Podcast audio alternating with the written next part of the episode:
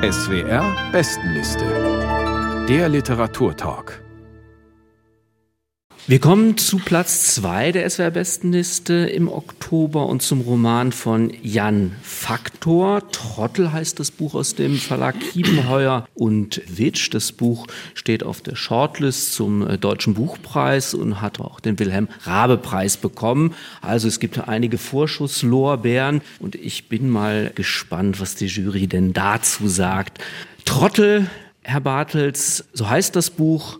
Vielleicht erzählen Sie uns mal, wer hier als Trottel gemeint ist.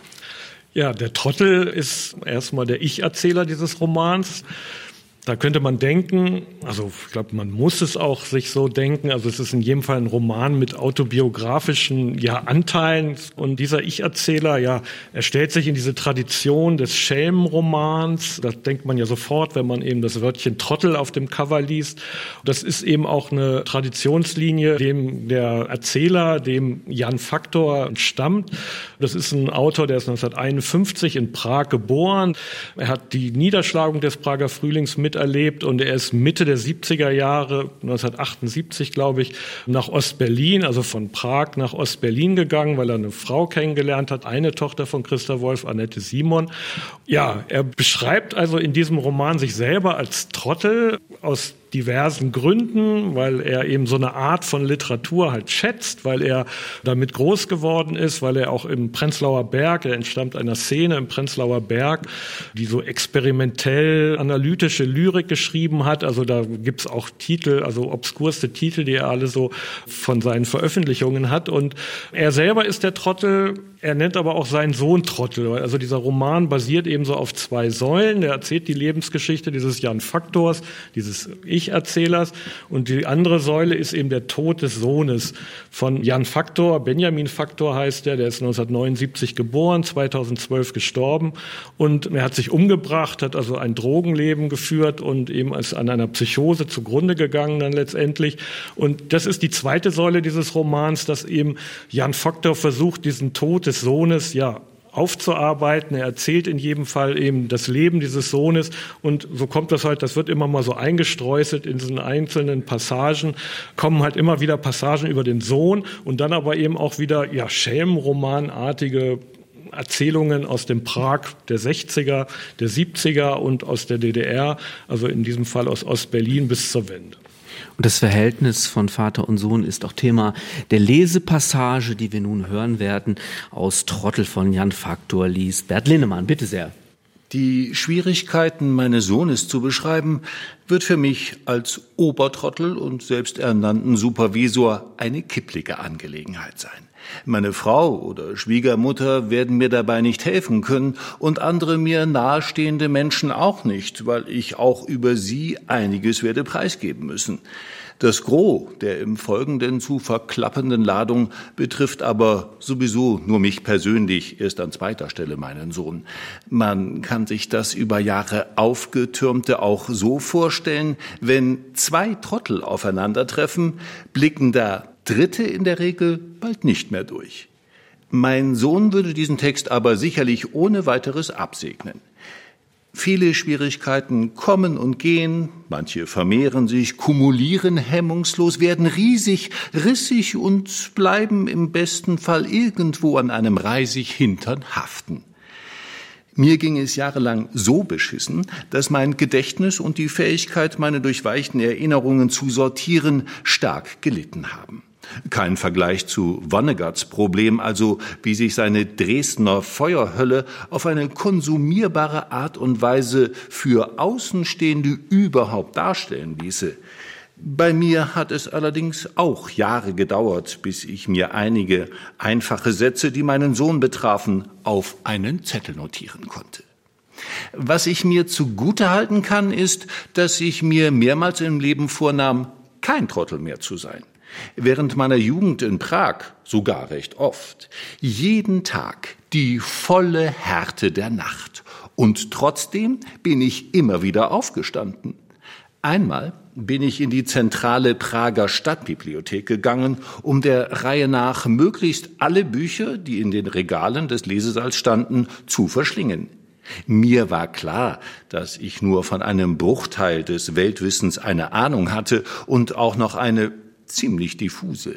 Manche Bücher blätterte ich gleich im Lesesaal durch, manche nahm ich mit, ein einziges steckte ich unter die Jacke und ließ es ohne Vermerk im Leseausweis mitgehen.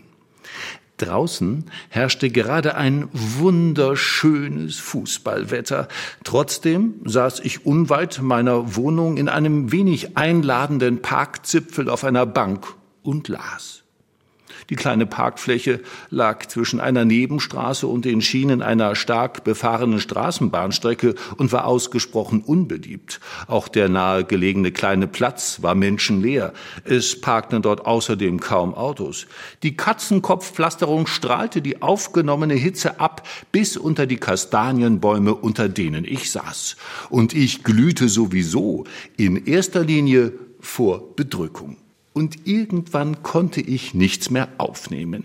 Ich weiß zwar bis heute, welches Buch ich damals las und nie zu Ende lesen konnte, der Titel spielt jetzt aber keine Rolle und meine depressionsinduzierte Erkenntnis dieses Tages möchte ich auch nicht preisgeben.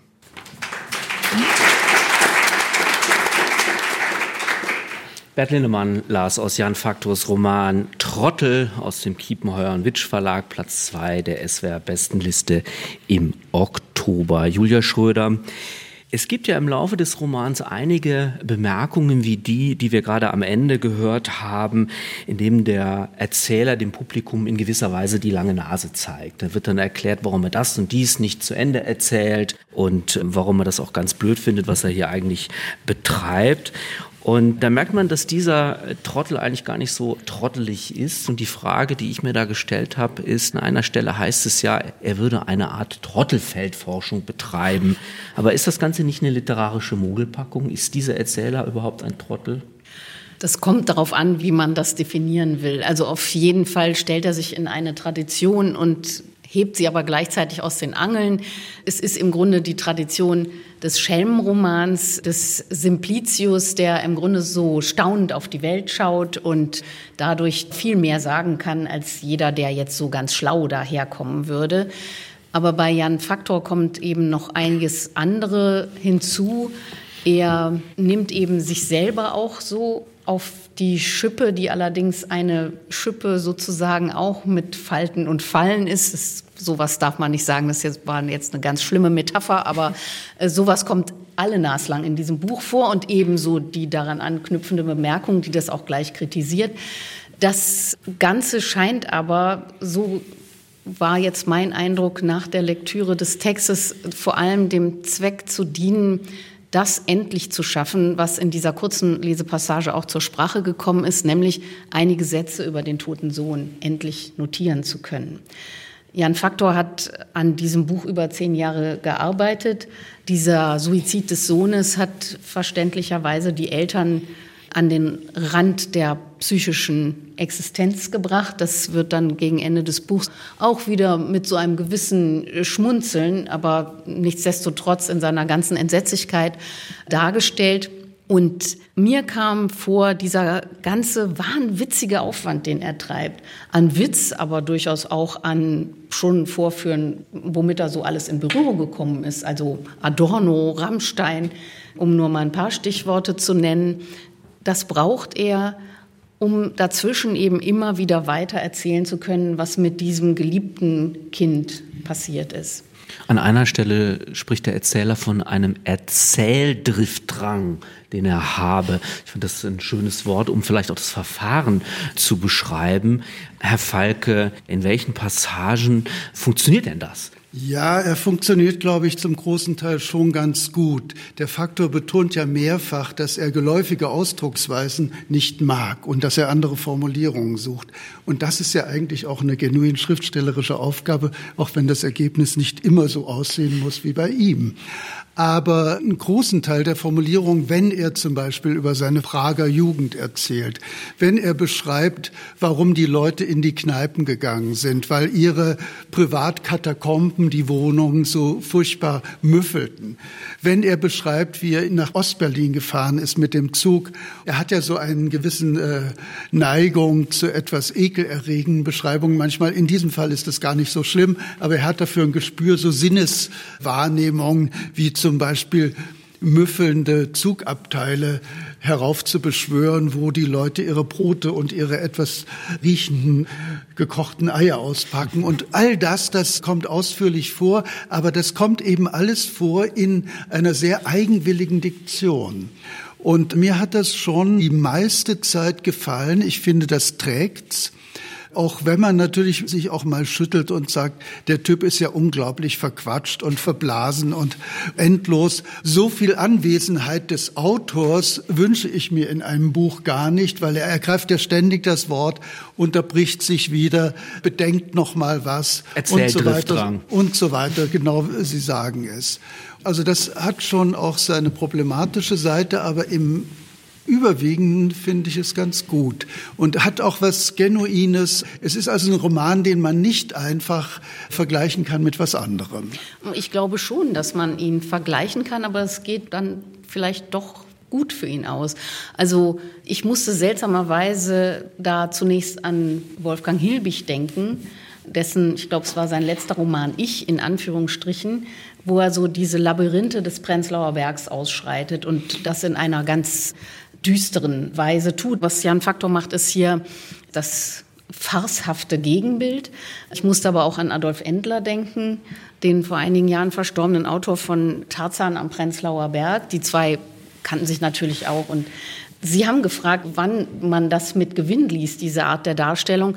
Ich fand das wirklich noch mal sehr schön, erinnert zu werden an das, wovon eigentlich so seit 10, 15 Jahren gar nicht mehr so erzählt wird, nämlich wie das war, wie die DDR nicht nur sich angefühlt hat, wie sie gerochen hat, sondern auch ganz konkret diese Literatenszene im Prenzlauer Berg. Ich habe das Gefühl, das rutscht jetzt so ein bisschen weg und ich habe mich eigentlich gefreut, dem wieder zu begegnen, weil er macht das jetzt aus einem historischen Abstand von über 30 Jahren und ist dabei dann aber bei aller Verblasenheit sehr konkret, sehr sinnlich und man muss es auch sagen, auch sehr lustig zum Teil. Also vielleicht hat das jetzt alles so ein bisschen abschreckend geklungen, was wir bisher erzählt haben, ja, was der da alles so macht, aber ich musste zum Teil bei der Lektüre richtig lachen. Allerdings ging es mir dann auch oft so, dass ich gedacht habe, jetzt brauche ich aber mal eine Pause. Ja.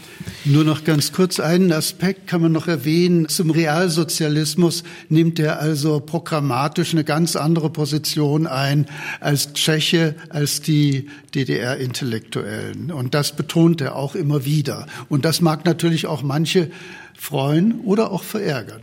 Man muss aber auch sagen, dass wir den Roman jetzt auch ein bisschen schöner machen, als er eigentlich ist und humoriger machen, als er eigentlich ist. Also ich musste jetzt nicht so viel lachen bei vielen Passagen. Ich fand eben dieses Atmosphärische aus Prag und das Atmosphärische auch im Prenzlauer Berg in der DDR. Man könnte jetzt nochmal die eine oder andere Anekdote aus diesem Roman erzählen. Das fand ich auch sehr schön, auch diese sinnlichen Eindrücke, die Gerüche und die Geschmäcker, die da immer wieder vorkommen. Aber es gibt wirklich auch, das finde ich gar nicht verblasen, es sind so wirklich quälende Passagen, wo er sich also ergeht in der Musik von Rammstein, die also von allen möglichen Seiten beleuchtet, angeguckt. Da werden die Texte nochmal von allen Seiten gewendet und durchgeblättert. Solche Passagen sind wirklich quälend oder wenn er über seine Therapie, seine psychopharmakologische Therapie schreibt, wo also jedes einzelne Medikament wird durchgegangen, dann hat man das Gefühl, er schreibt wirklich die Waschzettel zu den Medikamenten ab. Es geht in die Karl-Marx-Allee, wo es diese tollen herrschaftlichen solchen Stalin-Bauten gibt, die sehen wirklich super aus und man möchte da eigentlich auch, denkt man will in so eine Wohnung rein. Und dann beschreibt er wirklich detailliert, wie rechts und links in den Torbögen, wie man sich da so verirren kann, wie man auf mehreren Ebenen geht. Und es wird wirklich auch in diesem Fall wieder von allen möglichen Seiten werden da eben diese Ebenen beschrieben. Und das ist schon sehr, sehr anstrengend und es dient ja, für was, also man weiß auch nicht mehr und vor allen Dingen, es fällt halt der Tod des Sohnes, der diese Problematik mit dem Sohn, die fällt eben auch gerade bei diesen Passagen immer wieder weg und da hat man schon auch das Gefühl, das ist so eine Art von, weiß ich nicht, Verdrängung oder es ist Sublimation, also da kann man schon auch sehr viel noch reinlesen, also auch in diese quälenden Passagen. Ja, könnte ich zum Beispiel unschwer, weil meines Erachtens ist das einfach eine durchaus funktionale Verzögerungstaktik, mhm. weil ja klar ist, worauf es rausläuft. Und gerade diese Szenen in diesen prachtvollen Karl-Marx-Allee-Bauten da, das ist ja ganz kurz bevor es passiert und das ist auch sinnbildlich für dieses Labyrinth, in dem im Grunde nicht nur der Sohn, sondern auch seine Eltern feststecken, denn die können dem ja auch nicht helfen. Ich wollte noch was sagen zu Rammstein. Ich finde, wenn man überhaupt in Betracht zieht, sich mit den Texten von Rammstein auseinanderzusetzen, dann, dann kann so. man es nur so machen. denn er nimmt die scheinbar ganz ernst. Er scheint wirklich Fanboy zu sein und macht damit dann aber Dinge, die Till Lindemann und Co überhaupt nicht gefallen dürften, weil im Grunde zeigt er das Ganze ja irgendwie unfreiwillig oder vielleicht sogar absichtsvoll komische, auch irgendwie anarchische Potenzial dieser ja nun doch so etwas einfach hingehämmerten und auch sehr martialischen Texte. Mich hat wahnsinnig beruhigt, dass sein ja. Sohn ihn auf ein Nick Cave-Konzert mitgenommen hat. Das bevor, so ein bisschen zum Ausgleich. Bevor wir jetzt die Niederungen der Popkultur abdriften und uns weiter mit Rammstein beschäftigen, möchte ich doch noch auf ein Thema äh, etwas mehr zu sprechen kommen, über das wir nur am Rande geredet haben. Wir haben ja gesagt, es gibt ein anarchistisches Potenzial in diesem Text. Das sieht man auch darin, dass der Autor mit Fußnoten spielt, dass er so ganz unterschiedliche Textebenen bearbeitet. Aber im Kern steckt eine Familiengeschichte. Und die Frage, die ich mir gestellt habe, Herr Falke, ist, ist das nicht auch eine Art Dokumentation des Scheiterns, dem wir hier beiwohnen? Ja, das ist gar nicht so leicht zu beantworten. Also ich würde sagen, als Familiengeschichte tendiert es zum Scheitern. Aber als Geschichte eines Einzelgängers, der eine Frau hat und einen Sohn hatte, die auch ganz kurz erwähnt wird, hält er sich über die Tonlage ganz gut. Also seine Frau wird auch nicht einbezogen, das hat sie sich verbeten, das kann man ja auch verstehen, nehme ich mal an. Aber sie wird immer wieder erwähnt und zitiert, meine sehr verehrte Frau denkt das und das wahrscheinlich und dies und das. Das ist so ein bisschen wie Kishon, daher kenne ich das, die beste Ehefrau aller Zeiten sagt das und das. Man bekommt ein bisschen Einblick in die Psychodynamik dieses Paares mit dem Sohn. Aber als der Sohn sich umbringt und das wirklich für zwei Jahre zu einem Kardinaltrauma wird, was er dann ja auch ziemlich ausführlich beschreibt, einschließlich der Medikamenteneinnahme. Ja, da würde ich sagen, nein, es ist nicht wirklich eine Familiengeschichte, aber es ist eine Geschichte von drei Menschen, die sehr viel und teilweise auch destruktiv miteinander zu tun haben, aber auch liebevoll. Trottel, so heißt der neue Roman von Jan Faktor. Ich glaube, man muss da einfach mal eintauchen und auch herausfinden, ob man einen Zugang dazu findet. Das Interessante bei diesem Roman ist, drei Leute lesen ihn und es entstehen mindestens drei Meinungen darüber. Das spricht, wie ich finde, eigentlich für diesen Text. Trottel, der Roman von Jan Faktor, steht auf Platz zwei der SWR-Bestenliste im Oktober.